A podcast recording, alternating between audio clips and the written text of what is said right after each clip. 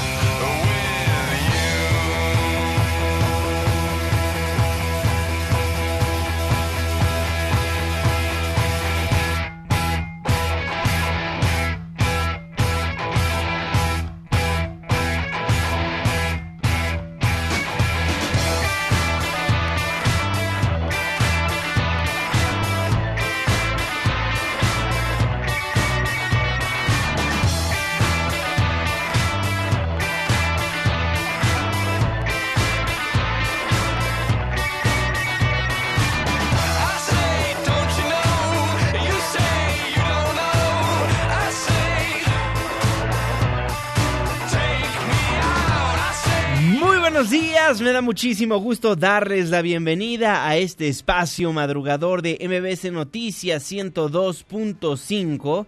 Gracias por acompañarnos antes del amanecer. Mi nombre es Juan Manuel Jiménez y como todos los días, como todas las mañanas, lo invito a que nos acompañe, a que nos sintonice hasta las seis en punto para que desde muy temprano se informe de las noticias más relevantes de nuestro país en este espacio, en este programa que hacemos absolutamente todos, por lo cual lo invito a formar parte de la expresión en línea y nos deje saber lo que opina de lo que le presentamos a lo largo de estos 60 minutos de información. Nos puede marcar al 5166125, escribir a nuestro Twitter arroba Juanma Pregunta o a nuestro Facebook Juan Manuel Jiménez o mandarnos una foto, un video, un mensaje de voz a nuestro WhatsApp 55 16 34 53 95.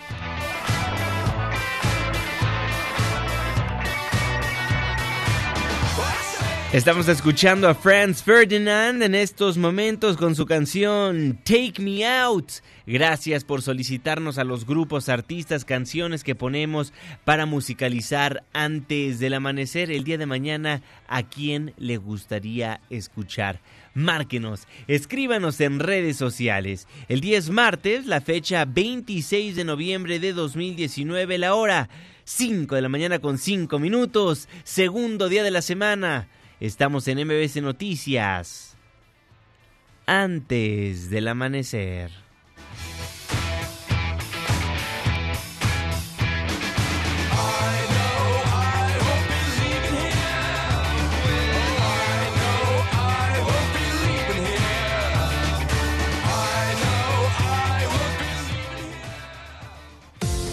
¿De quién es el santo? Hoy 26 de noviembre del 2019 felicitamos a Belino Leonardo Conrado Delfina. Muchas felicidades. Clima. 5 de la mañana con 7 minutos, Marlene Sánchez. Hola Juanma, muy buen día para ti, nuestros amigos del auditorio. Les informo que se pronostican lluvias intensas en regiones de Baja California Sur, Sonora, Durango y Sinaloa debido al Frente Frío número 18. Estas condiciones podrían estar acompañadas de descargas eléctricas y vientos fuertes. Además, se prevén temperaturas bajo cero en regiones de Chihuahua, Puebla y Tlaxcala. En la capital del país tendremos cielo despejado con incremento de nubosidad durante la tarde y probabilidad de lluvias aisladas. Los termómetros marcarán una temperatura máxima de 29 grados Celsius y una mínima de 13. Este fue el reporte del clima. Antes del amanecer. Muchísimas gracias Marlene Sánchez y gracias a usted también por sintonizarnos antes del amanecer a través de la señal que sale de MBC Noticias 102.5. Saludo con gusto a todas las personas que nos ven y nos escuchan a través de nuestra página de internet mbcnoticias.com y por supuesto que le mandamos un caluroso abrazo a las personas que nos honran con su presencia a través de las distintas aplicaciones que hay en los teléfonos inteligentes. El reloj está marcando las 5 de la mañana mañana con 8 minutos. Le voy a informar. Arrancamos este espacio informativo platicando de las cifras que nos presenta la autoridad. Cifras preocupantes, espeluznantes, desgarradoras. La organización Semáforo Delictivo confirma lo que ya sabíamos. El 2019 se convertirá en el más violento en la historia de nuestro país. René Cruz. Juanma, muy buenos días. La organización Semáforo Delictivo afirmó que el 2019 cerrará como el año más violento y aseguró que no hay punto de inflexión toda vez que los delitos de alto impacto siguen a la alza. Por ello, refirió que el gobierno federal debe de aceptar el fracaso y replantear la estrategia en materia de seguridad, mencionó que con datos actualizados a octubre los únicos delitos que muestran una reducción son el robo de auto con 12% y el robo a casa con 2%. En contraste, los ilícitos de alto impacto patrimoniales o sociofamiliares muestran un incremento, el homicidio 1%, secuestro 5%, extorsión 35%, narcomenudeo 21%, robo a negocio 6%, violencia familiar 11%, lesiones dolosas 5% y feminicidio 11%. Al respecto, el director de semáforo delictivo, Santiago Roel, refirió que si bien es cierto que junio ha sido el mes más alto del año con 2.560 carpetas de investigación por homicidio y que a partir de ahí los siguientes meses muestran una menor incidencia, en octubre la cifra vuelve a subir a 2.430 carpetas, lo que demuestra que no se logra construir una tendencia clara de reducción. Juanma, el reporte que tengo, muy buenos días. Buenos días, René. Las cifras son espeluznantes. Matan a diario, roban a diario, extorsionan y secuestran. Ayer, ayer se habló mucho del secuestro de dos personas en el Estado de México el ciudadano francés Frédéric Michel y el actor mexicano Alejandro Sandí. Fueron secuestrados el fin de semana en el Nevado de Toluca, pero fueron liberados este lunes, afortunadamente, por elementos de la CONACE y de la Fiscalía General del Estado de México. La mañana de ayer, el secretario de Seguridad y Protección Ciudadana, Alfonso Durazo, informó que los secuestradores habían solicitado un rescate por su liberación. De inmediato se organizó el operativo de búsqueda, se activó el protocolo para estos eh, casos y es en función de ello que estamos muy, muy próximos a cerrar favorablemente esta investigación. Hubo comunicaciones y se solicitó efectivamente un rescate. El índice de secuestros en México incrementó casi en un 38%. Se lo dábamos a conocer hace algunos días. Las cifras que dio a conocer Alto al Secuestro, encabezado por Isabel Miranda de Wallace. Si comparamos los primeros 10 meses del 2018 contra los meses del 2019, ha habido un incremento del 37 ciento Es sumamente preocupante que va creciendo este delito en nuestro país. Son las 5 de la mañana con 12 minutos. Y recordará que ayer le comenté que el fin de semana el presidente de la República dio de qué hablar porque aseguró que Ayotzinapa no fue un crimen de Estado. En su gira por la montaña alta de Guerrero, López Obrador afirmó que en su gobierno no habrá impunidad y que no se va a proteger a nadie. Así lo daba a conocer. Cuando no se trata de crímenes de Estado, siempre se llega a la verdad si hay voluntad política de la autoridad. Cuando son crímenes de Estado, entonces es muy difícil saber. Pero en el caso de Arnulfo, en el caso de los jóvenes de Ayotzinapa y muchos otros casos, no se puede hablar de crímenes de Estado. No fue un crimen de Estado a pesar de que utilizó esa bandera el actual presidente como candidato para oponerse al gobierno del sexenio anterior. Después salió el subsecretario Encinas y aclaró que la desaparición de los 43 estudiantes normalistas sí constituye un crimen de Estado. Rocío Méndez.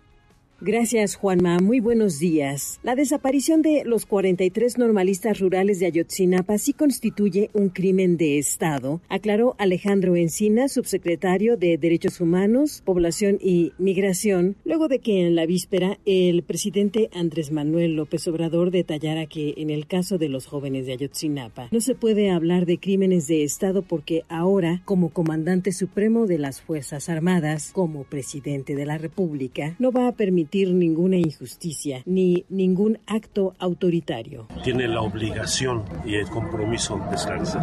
Fue polémico un poco lo que dijo el presidente porque parece. Yo creo que el sentido del planteamiento del presidente es que ahora el Estado se asume realmente la responsabilidad de su esclarecimiento. No vamos a encubrir este crimen que cometieron las autoridades de los gobiernos anteriores. Pero sí fue un crimen de Estado.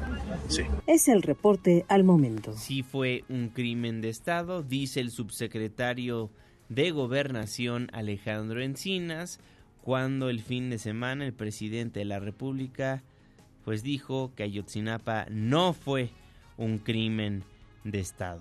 Son las 5 de la mañana con 14 minutos.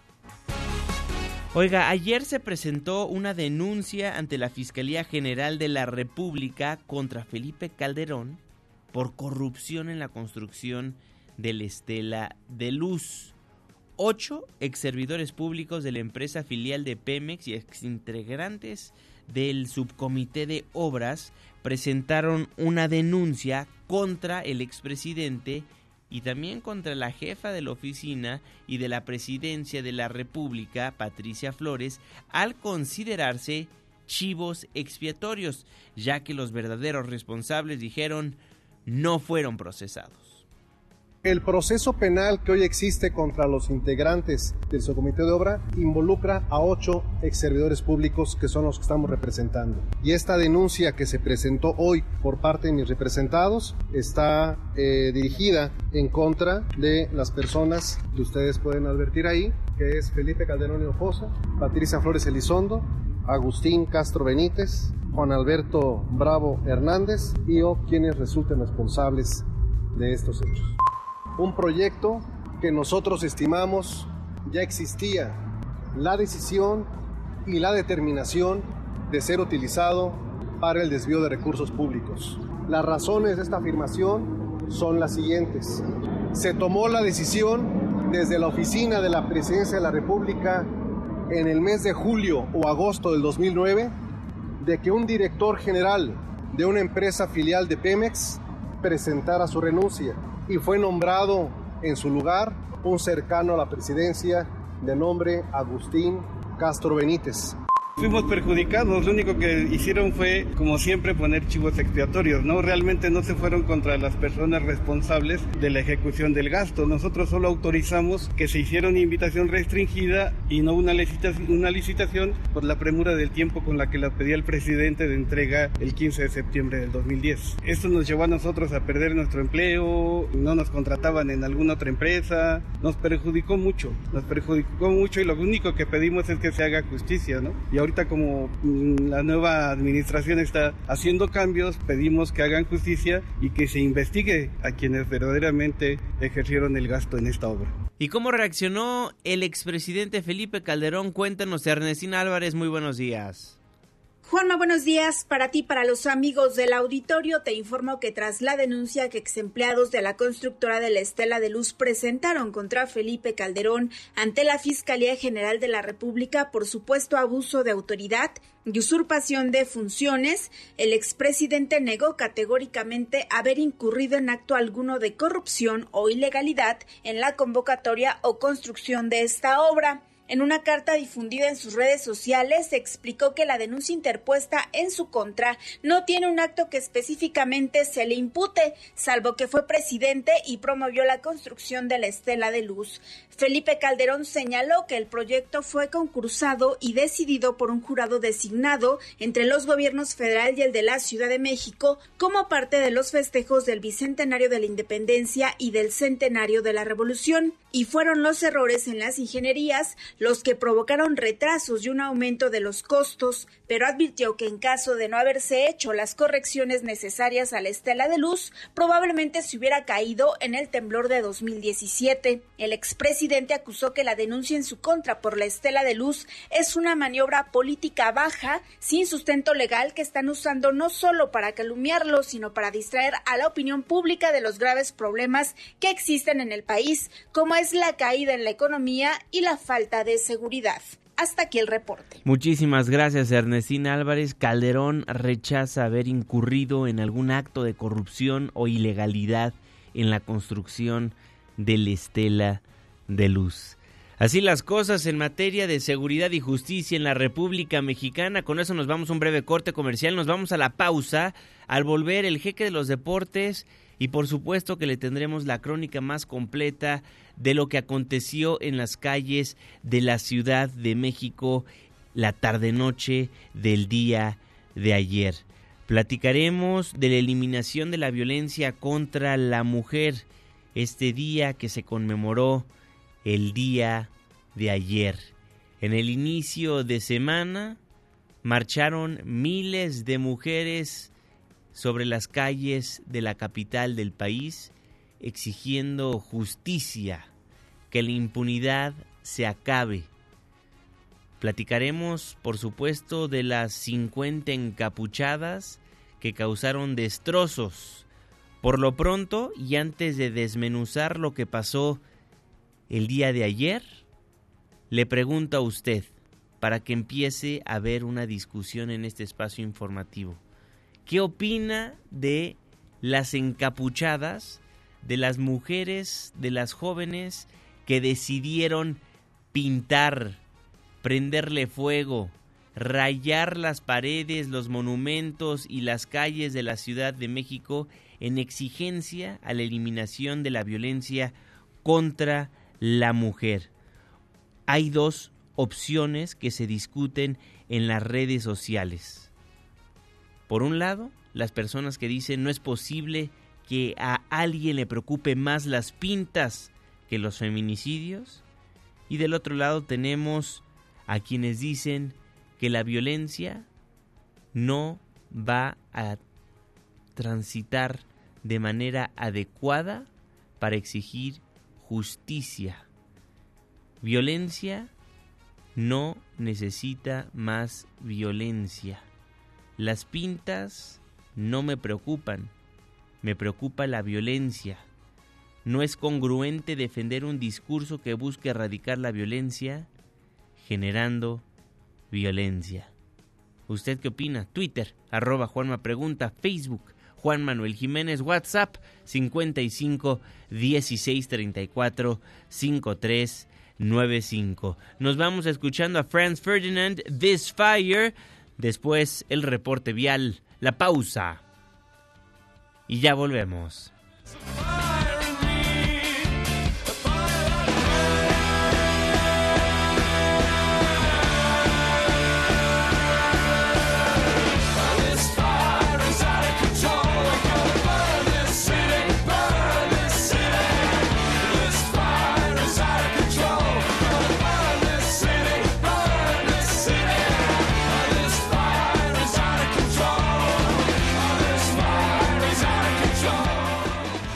Antes del amanecer, con Juan Manuel Jiménez. Con Juan Manuel Jiménez. Continuamos.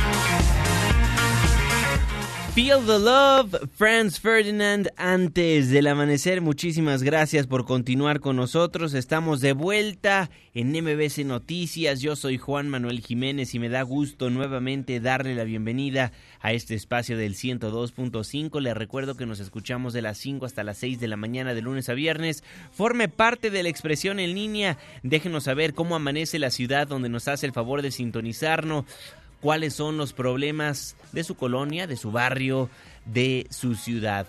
Twitter arroba Juanma Pregunta, Facebook Juan Manuel Jiménez, teléfonos en cabina 5166 1025.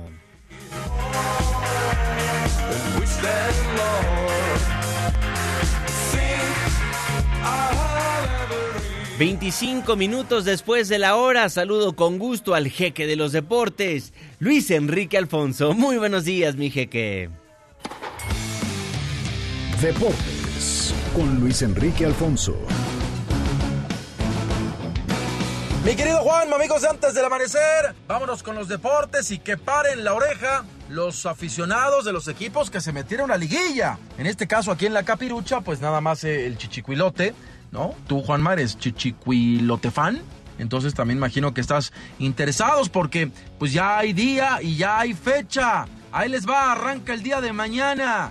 Dos partidos. El primero a las 7 de la noche, Monarcas recibe a León y a las 9 terminando en Aguascalientes, mm, Necaxa ante Querétaro. Estos equipos van a jugar el sábado la vuelta. El jueves 28 en Monterrey a las 7, Rayados ante Santos. Y dos horas más tarde en el Estadio Azteca, Tuchichi, Juanma, Tuchichi, Cuilote, frente a los Tigres. Así que ahí está cómo quedan. Ya platicaremos de los partidos de vuelta. Estos partidos del jueves van a ser el día domingo, pero por lo pronto nos concentremos en lo que es el juego de ida. Y hay una llave que tiene una rivalidad regional si quieren, pero que pues ha llamado la atención porque ha ido eh, pues cobrando mucha mucho más interés a raíz de que los Rayados, que Santos han ido ganando títulos. Vamos a escuchar a Mateus Dori, el jugador del equipo de La Laguna, es el líder del torneo, es el mejor equipo del torneo regular. Habla de lo que es esta llave, lo que hay que mejorar, en fin, cositas y cositas. Creo que ellos tienen buenos jugadores eh, en la parte ofensiva. Eh, ellos demostraron eso durante el torneo, que el balón parado de ellos es fuerte. Y bueno, tenemos que trabajar todo. Tenemos que estar atentos en los dos partidos, ser inteligente y, y estar atento todos los 180 minutos. Sí, de hecho cuando llegué aquí perdimos contra ellos. En cuartos también, fue un tema que no me gustó nada por ser mi primer torneo y todo eso. Pero sí sabemos que son un equipo fuerte y tenemos que estar atentos y nosotros tenemos esa, esas ganas de, de jugar ya y, y buscar mejor resultado posible. Pero Juan Mel Ascenso también ya tiene su liguilla. La final, más bien dicho. Y también se da a conocer el día y la hora en que pues, se van a dar el agarrón para definir quién es el mejor equipo del ascenso y que gana su medio boleto a eh, el máximo circuito. El viernes 29 de noviembre en el estadio Coruco Díaz, el Zacatepec siglo XXI recibe a Lebrijes y Rebujos y la vuelta va a ser el viernes 6 de diciembre a las 8.30 de la noche, sí, allá en Oaxaca. El que gane, insisto, va a tener ya medio boleto para el máximo circuito. Y para terminar, pues siempre sí fueron multados los jugadores del Nápoles y hablamos por Chucky Lozano. El Chucky va a tener que pagar casi 3 millones de pesos, lo multaron con 125 mil euros y es que recordemos que no acataron las órdenes del dueño del equipo napolitano, Aurelio de Laurentiis, quien había exigido a todo el plantel del Nápoles que se quedaran concentrado en el hotel toda la semana, esto fue hace un par de semanas ya, como medida para revertir los malos resultados. Todo el plantel se amotinó,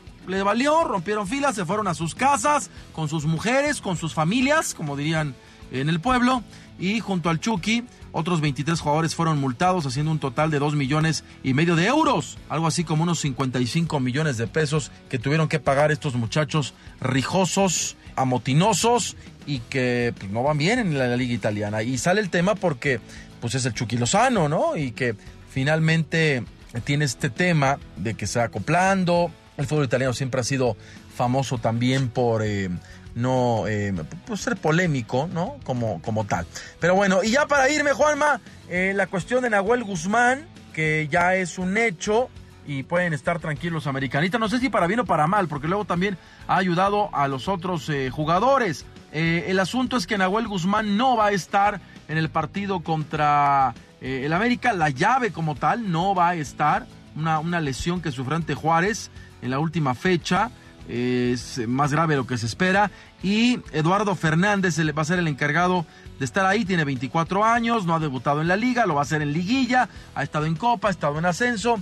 Y ahora este chamaco va a tener la posibilidad de debutar en el partido ante el América. Así que creo que es una baja sensible porque Nahuel es un líder en la cancha, más allá si nos cae bien o mal. Eh, a veces excede, cierto, pero es un líder, es un hombre que da confianza. Vamos a ver ahora cómo lo trabaja esto, porque si hay un favorito en la llave, perdón Juanma, pero son tigres. No, no, no es tu chichicuilote, no te me crezcas. Y lo de Nahuel Guzmán, pues evidentemente viene a mermar un poco. Así que ya estaremos platicando del tema, de lo que se viene, de lo que va a pasar y lo vamos detallando el día de mañana cuando ya pues hablen mal los protagonistas porque ahora han cerrado las puertas excepto Tigres por ahí Santos pero fuera de ahí han cerrado las, la- las puertas concentrándose ya velando armas como dirían en el argot futbolero de cara a lo que se viene en esta eh, cuartos de final a liguilla del fútbol mexicano. Juanma me despido Estamos pendientes, nos vemos en un ratito ya en Hechos AM y mañana, mañana hacemos contacto muy tempranito. Bien. Eh, por cierto, te mando doble rimón, Ajá. porque ayer no hubo.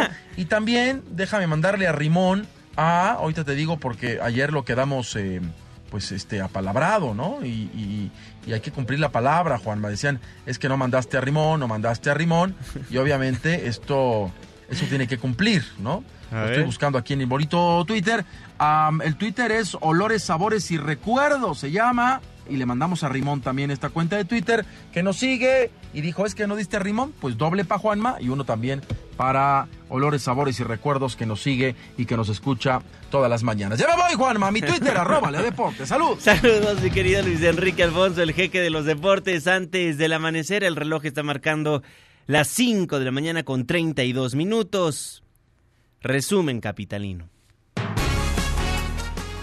Ayer, las protestas en el día que conmemora la eliminación de la violencia contra la mujer arrancaron en la Ciudad de México, en la Procuraduría Capitalina, ya que un memorial fue instalado.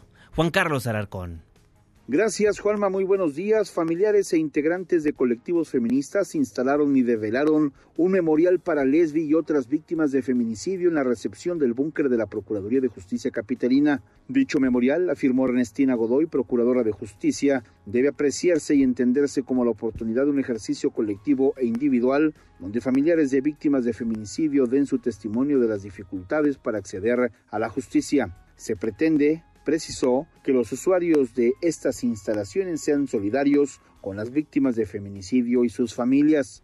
Además, deberá significar el compromiso que se hace en la Procuraduría para mejorar la atención a las mujeres que buscan justicia. para hacer que esta institución de acceso a la justicia garantice verdaderamente una correcta investigación y el irrestricto respeto a los derechos humanos.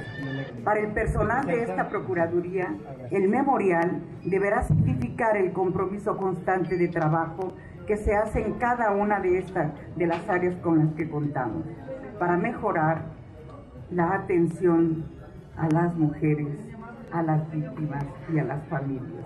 En general, a todas las personas que acuden a buscar justicia. Leslie Berlín Rivera Osorio, de 22 años de edad, fue hallada muerta el 3 de mayo de 2017, colgada del cable de bocina de una caseta telefónica en la Facultad de Ingenierías de Ciudad Universitaria. La Procuraduría y el Tribunal de Justicia Capitalina ofrecieron una disculpa pública por los errores cometidos durante la investigación del caso. El novio de Lesbi, Jorge Luis, cumple sentencia de 45 años de prisión por el feminicidio de la joven. Hasta aquí la información. Muchísimas gracias Juan Carlos Alarcón. Será un recordatorio para quienes trabajan en el búnker que a diario matan a nueve mujeres, que una mujer es violada cada cuatro horas y que la Procuración de Justicia tiene que estar presente en su vida diaria. Y en el marco del Día Internacional de la Eliminación de la Violencia contra la Mujer, en la Gaceta Oficial de la Ciudad de México se publicó la declaratoria de alerta de género. Adrián Jiménez.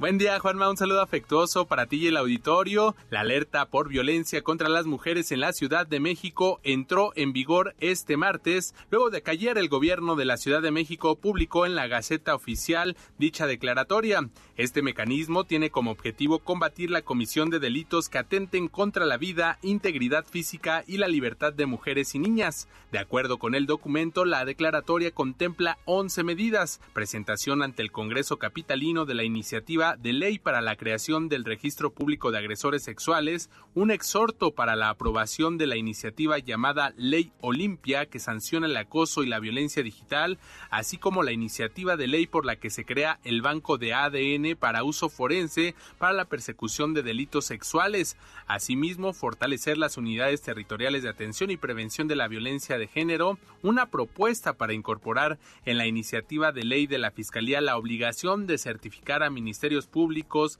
asesores jurídicos y peritos en la atención de mujeres víctimas de violencia, incrementar el número de senderos seguros del programa Camina Libre, Camina Segura, cuya finalidad es mejorar las condiciones de seguridad de las mujeres y fomentar el disfrute del espacio público, fortalecer las acciones del programa Viajemos Seguras y Protegidas en el transporte público y también en plataformas, conformación de una auditoría social de procesos en materia de procuración de justicia, la creación de la unidad especializada de género en la Secretaría de Seguridad Ciudadana, entre otras medidas. Cabe destacar que la Secretaría de Gobierno integrará el grupo interinstitucional y multidisciplinario que dará seguimiento a estas medidas. Juan Auditorio es la información. Buenos días. Muy buenos días, Adrián Jiménez. El presidente del Tribunal Superior de Justicia Capitalino, Rafael Guerra Álvarez, conminó a los impartidores de justicia de todas las materias a que en los procesos que conozcan, pues, garanticen una justicia igualitaria, con perspectiva de género y que se elimine toda discriminación y estereotipos.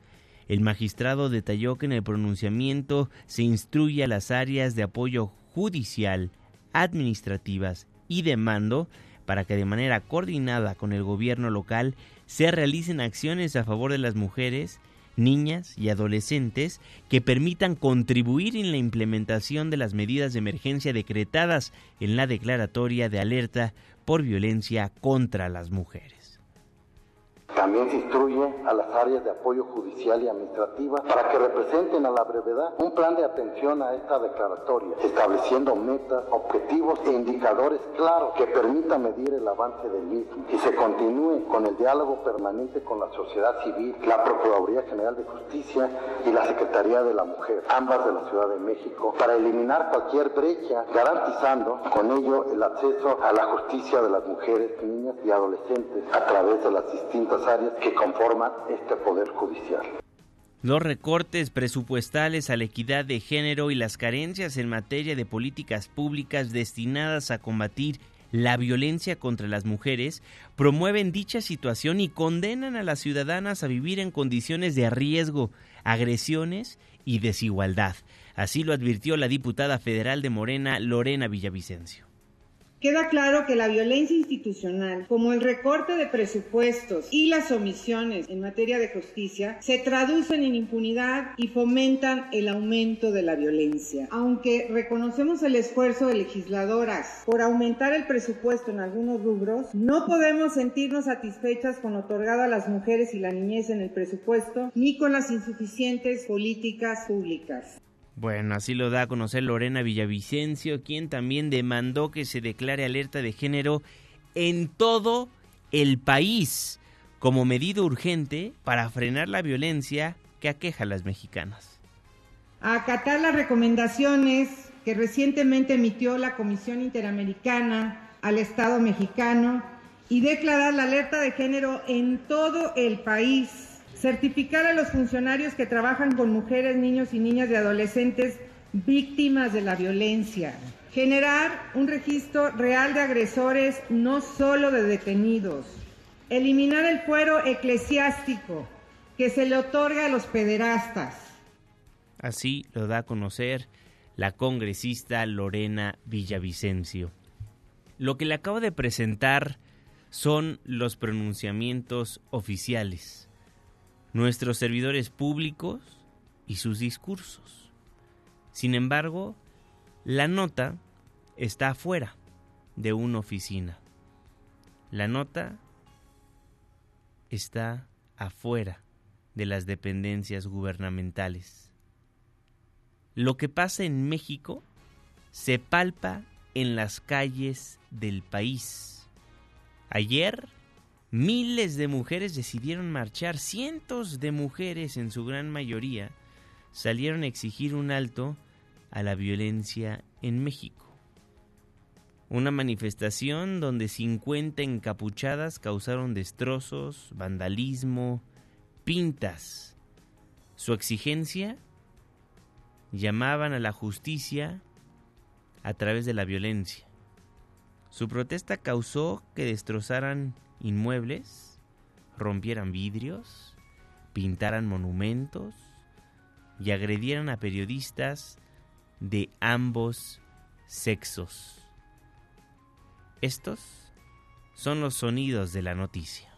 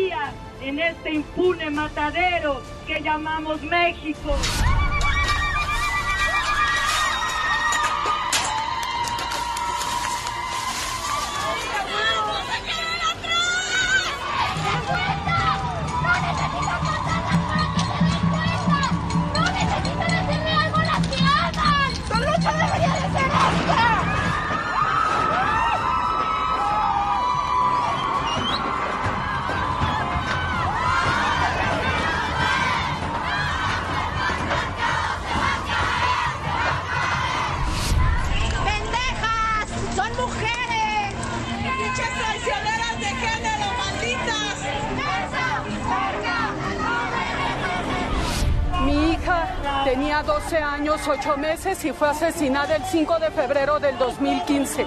12 años. 12 años, 8 meses y fue asesinada en superioridad numérica.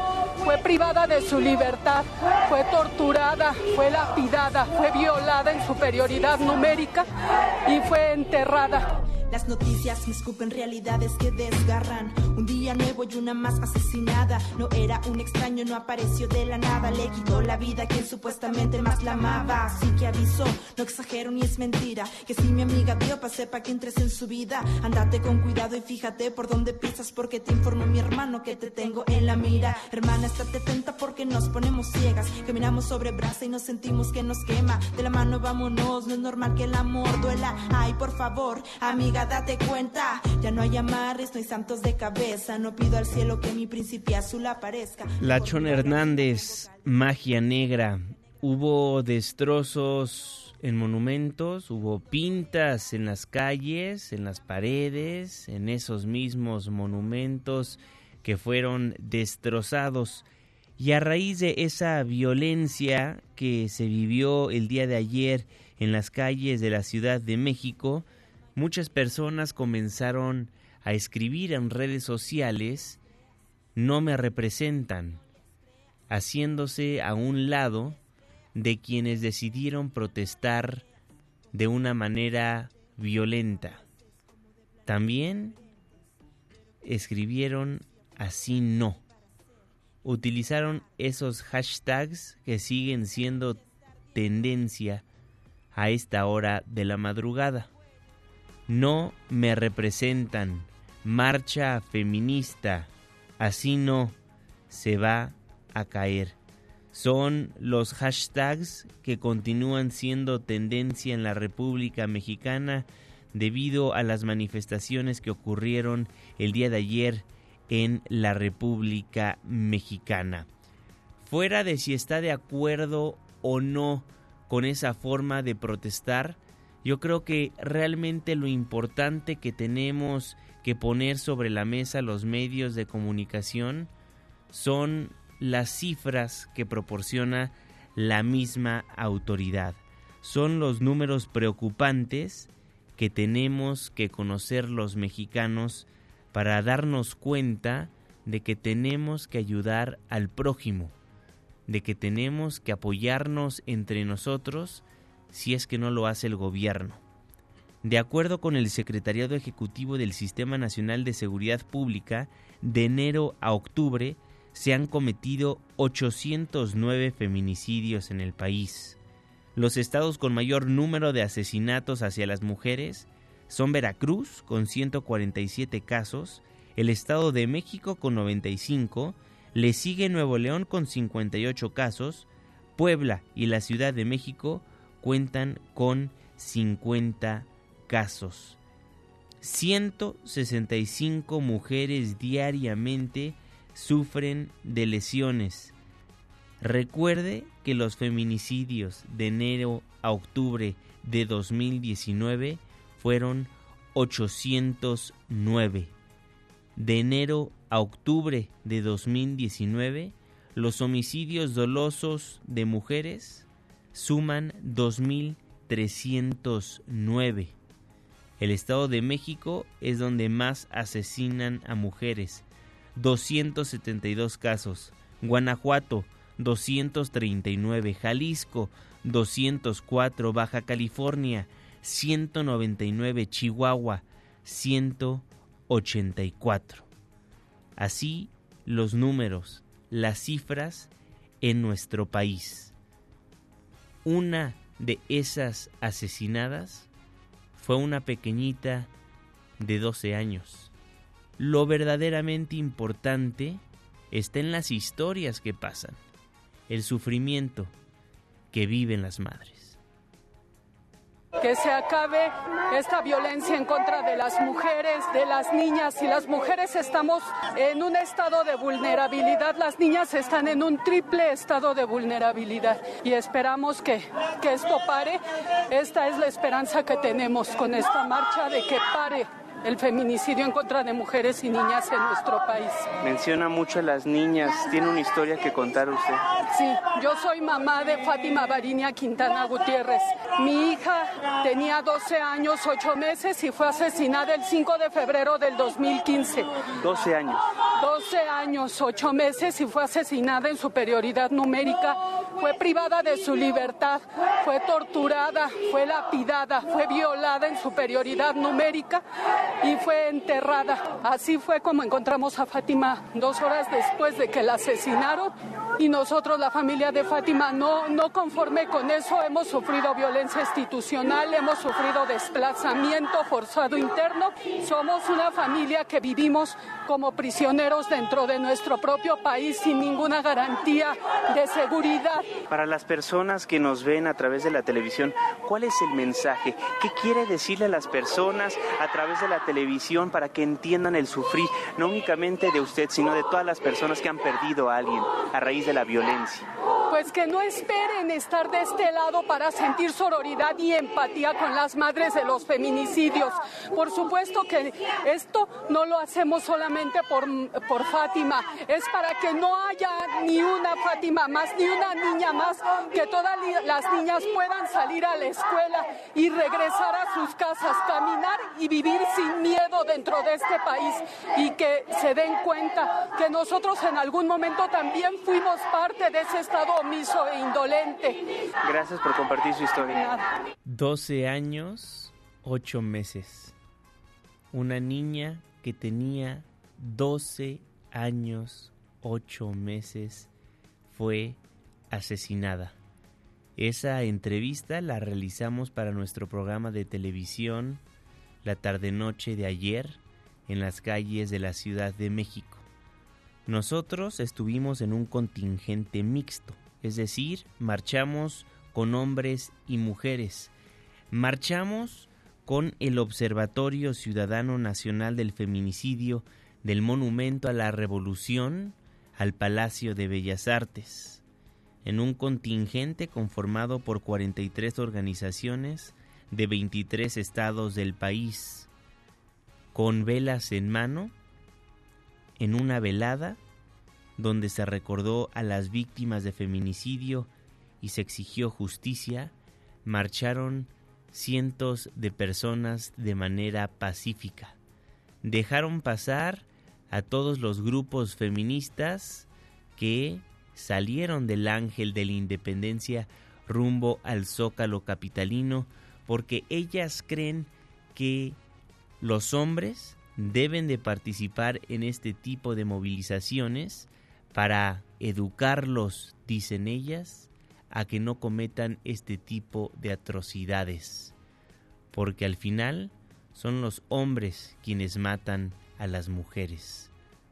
Uniéndonos como sociedad, haciendo equipo con las mujeres, podemos acabar con la violencia de género, aportar nuestro granito de arena. Ahora, en cuanto al debate de si las pintas, la violencia, esta violencia generalizada que se vivió ayer en las calles de la alcaldía Cuauhtémoc es justificada o no, fue lo que le preguntamos hace algunos momentos. Escriben, cuando digo ni una más, no me refiero a las estatuas ni a las paredes. Estoy hablando de nuestras madres, hermanas, esposas, hijas, sobrinas, amigas, compañeras de trabajo, conocidas y desconocidas. Si a usted le preocupan más las pintas que los feminicidios, tiene un problema, un punto de vista. Otro, nada nos debe preocupar más que cuidar a las mujeres.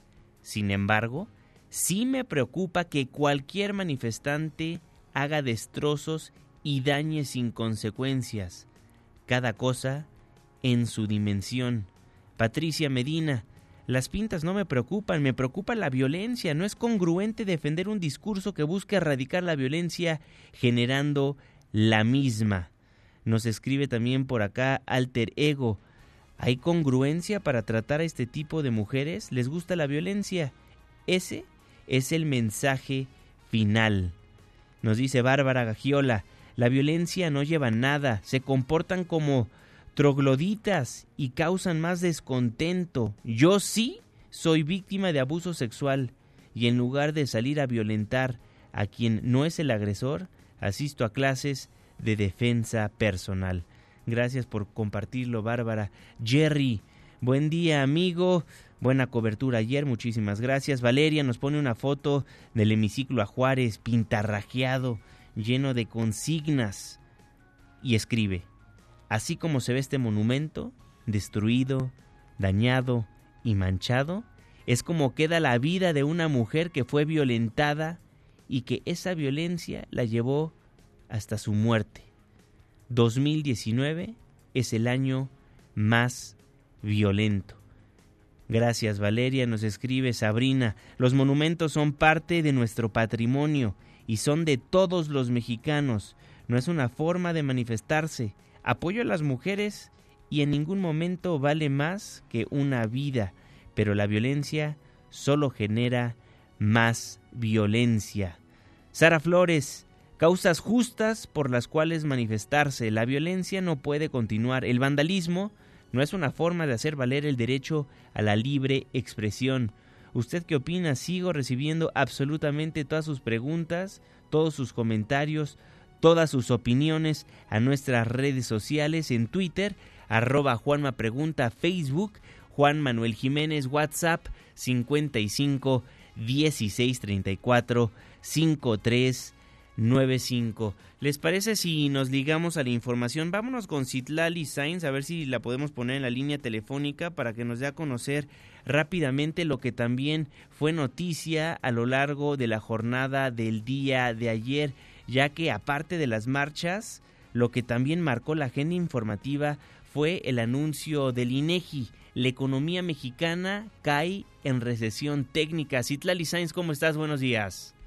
Hola Juanma, buenos días a ti también a nuestros amigos del auditorio. El INEGI informó que el Producto Interno Bruto se contrajo 0.1% en el primer trimestre, con lo que ya suma tres trimestres consecutivos de retrocesos en el crecimiento económico con números negativos, lo que a decir de algunos analistas, pues muestra que la economía mexicana entró en una fase de recesión técnica después de la crisis mundial del 2009. De acuerdo con la publicación del INEGI sobre el tercer trimestre del año entre julio y septiembre, el crecimiento registró cero en comparación con el trimestre anterior y bueno, por componentes el PIB de actividades primarias aumentó 3.3%, el de las actividades terciarias fue de 0.1% más, mientras que las actividades secundarias disminuyeron 0.1% en su comparación trimestral. En su comparación anual, el PIB tuvo un descenso real de 0.2% en el tercer trimestre del año con relación al mismo periodo, pero del año 2018. Juan, no es mi reporte. Buenos días. Muy buenos días, Itlali Sainz. ¿Y qué opinó el secretario de Hacienda al respecto? Rocío Méndez, cuéntanos, buen día. Gracias, Juanma. Buenos días. Al ser consultado sobre los señalamientos del Instituto Nacional de Estadística y Geografía sobre la recesión técnica que sí tuvo el país entre finales del 2018 y la primera mitad del 2019, el secretario de Hacienda, Arturo Herrera, confió en que el Plan Nacional de Infraestructura que será presentado esta semana podría ser el empujoncito que detonará la actividad económica. Cuando hay deceleraciones que entran a ese nivel, y la verdad es que es por un punto menos o un punto más, eso es irrelevante. El tema que hay que entender es que la economía está creciendo a niveles muchísimo más bajos de los que serían deseables. Y una de las características de lo que se debe hacer en esas circunstancias es justo invertir y sobre todo invertir el gasto de inversión. Lo que eso trae es un incremento de la demanda agregada, es decir, cuando alguien invierte, cuando empieza una, una obra, hay contratación de trabajadores, hay empleos, esos consumen, etcétera. Entonces entra en un círculo virtuoso. Si queremos que el país crezca en el largo plazo más, necesitamos invertir en infraestructura, porque eso va a permitir que la economía sea más eficiente. Pero en el contexto de una deceleración tan clara como la que confirman estos, es muy importante para darle un empujoncito, es lo que detona la actividad económica. Es el reporte al momento. Muchísimas gracias, Rocío Méndez. Ahí las dos notas que marcaron la agenda informativa, las marchas y el anuncio por parte del INEGI. Crecemos a un 0%, o sea, nos quedamos igual. No hay crecimiento económico en la República Mexicana.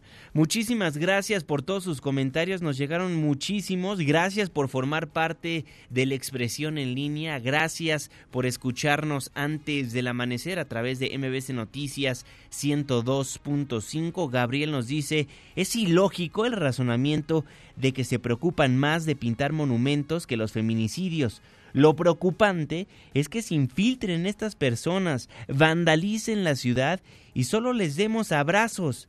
Mínimo hay que detenerlas y ponerlas a arreglar sus destrozos, barrer sus vidrios y quitar sus pintas. Muchísimas gracias por tu comentario, eh, querido Gabriel. Nos dicen por acá, Muchísimas gracias por la cobertura que realizaste el día de ayer. Gracias a ustedes por seguirnos a través de la televisión a las 7 de la noche por ADN 40, el canal informativo más visto de México. Con eso nos vamos, con eso nos despedimos. Muchísimas gracias por habernos acompañado a lo largo de estos 60 minutos de información en este espacio, en este programa que hacemos absolutamente todos no necesariamente siempre tenemos que coincidir o tener el mismo punto de vista, pero en este espacio plural le prometo, y lo hemos hecho desde que inicié una carrera periodística, darle los dos lados de la moneda. Podemos estar en sentidos opuestos en cuanto a una nota informativa, apoyar a cierta persona o estar en contra de ella. Podemos pensar diferente, pero siempre, y se lo prometo, le daremos las dos versiones, los dos lados. Dejamos el 102.5, nos pasamos al 104.9 en Exa FM. Le tengo un resumen de noticias cada hora a la hora hasta las 10 de la mañana y después nos vemos en la televisión en punto de las 7 de la noche en tu ciudad en tiempo real a través de la pantalla de ADN 40, el canal informativo más visto de México. A nombre de este gran equipo de trabajo, se despide de ustedes su servidor y amigo Juan Manuel Jiménez. Que pase un extraordinario día. Flores y no. Hoy es noche de aquelarre. Amiga, ven. La flama está que arde. Que no muera la flama. Que brindo por ella. Ya casi sale el sol. Nos escuchamos mañana en punto de las 5, antes del amanecer.